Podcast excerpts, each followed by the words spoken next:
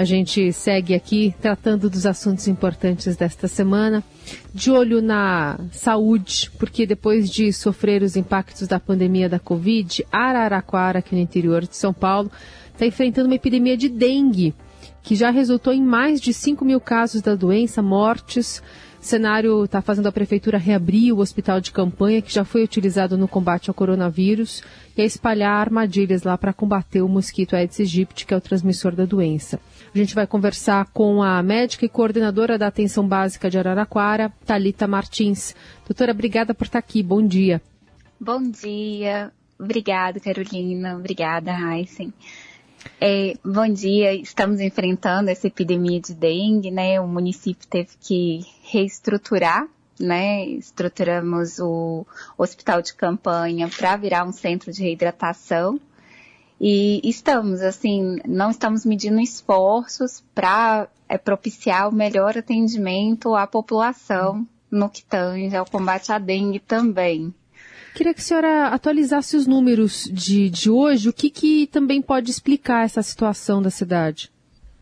Sim, no ano de 2022 é, foram registrados até o momento 6.360 casos confirmados de dengue e 12 óbitos confirmados, sendo oito na rede privada, três na rede pública e um em domicílio. Então, estamos assim vivenciando essa epidemia, né? E esse aumento que é decorrente aí de chuvas, verão, altas temperaturas. Então, e bem condizente com os períodos mesmo que os estudos da Fiocruz até mostram, né? Que de uma forma geral, nas últimas duas décadas, a incidência de dengue nas Américas como um todo tem apresentado uma tendência ascendente e que, por mais que tenha programas de erradicação e tudo, tem aumentado os números. E os picos epidêmicos, eles têm sido cada vez maiores. E os períodos, eles se repetem a cada três a cinco anos. Então, nós tivemos uma epidemia aqui no município em 2019. Então, em 2022 já estamos vivenciando novamente. Então, é, os estudos epidemiológicos mostram a cada três, cinco anos, quase de maneira regular, vamos ter um novo pico epidêmico. Então, o que a gente avalia também é que contribuiu para o retorno da epidemia de dengue na cidade é que em 2019 circulou na cidade o subtipo 2 e agora está circulando o subtipo 1. Então, uma grande parte da população está suscetível a ter dengue, né? Porque nós temos quatro subtipos, então eles não estão imunes a esse subtipo de vírus. Doutora Talita, eh, em relação aí a, a senhora falou da erradicação, né? O que está sendo feito para tentar minimizar, para combater o mosquito, combater os focos do mosquito? É, todas as atividades de controle de vetores elas já vinham sendo feitas mesmo durante a pandemia da Covid-19, é, com a participação dos apoiadores de combate à dengue e durante as vistorias é, foram retirados dos imóveis, dos terrenos, todos os materiais inservíveis que pudessem servir de criadouros, mas é muito importante enfatizar assim que a população precisa se conscientizar que não pode é, deixar materiais inservíveis dentro de casa. Então, vasos de plantas, galões de água, tudo isso serve como criadouro. Então, as equipes trabalham em horário estendido, aos sábados, na tentativa de diminuir o número de imóveis fechados. E em 2021 foram retirados 1.045 toneladas de materiais inservíveis aqui no município em 2022 até o momento 60 toneladas. Então, assim, é muito importante nesse momento tão difícil que a gente está vivendo a corresponsabilização de cada um de nós, né, enquanto população, enquanto cidadão, para que cada um faça a sua parte, porque a gente sabe que o, o Aedes aegypti é um mosquito antropofílico, né? Então, o que que acontece? Ele vive perto do homem. Então, se ele vive perto do homem, é porque é onde ele encontra alimento. Então, ele, ele tem os hábitos preferencialmente diurnos, né? Então, a fêmea, ela vai se alimentar do sangue humano e a presença vai ser mais intensa onde tem alta densidade populacional, que é onde ela vai encontrar alimento. E, e a infestação vai ser mais frequente no verão, né? É, por causa da alta temperatura, intensificação das chuvas, que vai ter é, possibilidade de eclodir lavas de uma forma mais rápida.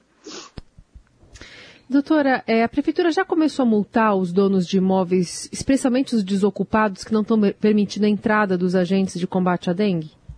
Sim, sim. Isso a gente já faz mesmo antes da epidemia.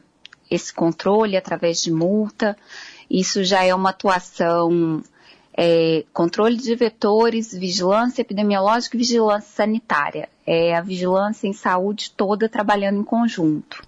E tem muita gente que também que não está é, permitido a entrada dos, dos agentes, mesmo morando na, na casa? Sim, nós vivenciamos isso, né? Praticamente metade, é, metade delas o trabalho não é concluído por não autorizarem entrada, muitas vezes assim, por receio de não serem é, realmente do controle de vetores e tudo. Mas aí é, é até importante a gente salientar que assim, é, os agentes de combate a endemias da Vigilância Epidemiológica de Araraquara, eles trabalham sempre uniformizados, com camiseta cinza, um colete marrom com um brasão da prefeitura, e eles circulam em carros oficiais da prefeitura. Agora, caso, é, mesmo assim, a pessoa tenha dúvidas, é, pode avaliar a identificação do agente e ligar no controle de vetores, que eu posso até passar o número, que é o 16 3303 3123 e o 16 3303 3124. E aí esclarecer se realmente é um agente de combate a endemias, porque ele adentrar o domicílio e verificar se tem algum foco, algum criadouro, é de fundamental importância neste momento que estamos vivendo. E essas pessoas que não autorizam a entrada, elas são multadas também? Eles tentam voltar nesse domicílio, né? Eles tentam voltar é, com novas identificações, com documentos, um poder de convencimento. Se for área de estratégia de saúde da família, o agente comunitário de saúde, que é residente nessa microárea, neste local, retorna ao domicílio, porque é conhecido, né, nessa região, uhum. para tentar fazer a vistoria. A senhora citou aí no começo que em 2019 era o subtipo 2, né, o mais presente, agora o subtipo 1, do, dos quatro subtipos que existem. Qual a diferença aí do 2 para o 1? É, é, mais grave o 1? Enfim, qual que é o mais grave? É, o que a gente tem observado, assim, há um aumento da letalidade, né, em relação a 2019, mas o que mais chama atenção é que quando a pessoa já esteve exposta a um subtipo, a, a infecção por um novo subtipo é, leva à possibilidade de evoluir para gravidade da dengue. Então, não só o subtipo em si, mas a reinfecção. Então, assim, quando a pessoa contrai dengue novamente, ela está sujeita a evoluir para formas mais graves de dengue. Então, isso é o mais importante ressaltar. Lembrando que muitos podem ter tido dengue, porque tivemos aproximadamente 19 mil casos em 2019. Então, Desse número de casos, muitos podem não ter sido notificados por serem assintomáticos, porque nós aqui no município tentamos notificar todos os casos. Mas muitas pessoas são assintomáticas. E aí, com isso, a gente sabe que pessoas assintomáticas, quando contraem dengue novamente, podem evoluir também para uma forma mais grave. É, doutora, as pessoas que procuram agora o atendimento de saúde, eles chegam a confundir com é, Covid, né? A cidade é, foi bem impactada pela pandemia. É, há algum tipo de confusão na hora de se detalhar e de se fazer o diagnóstico ou não?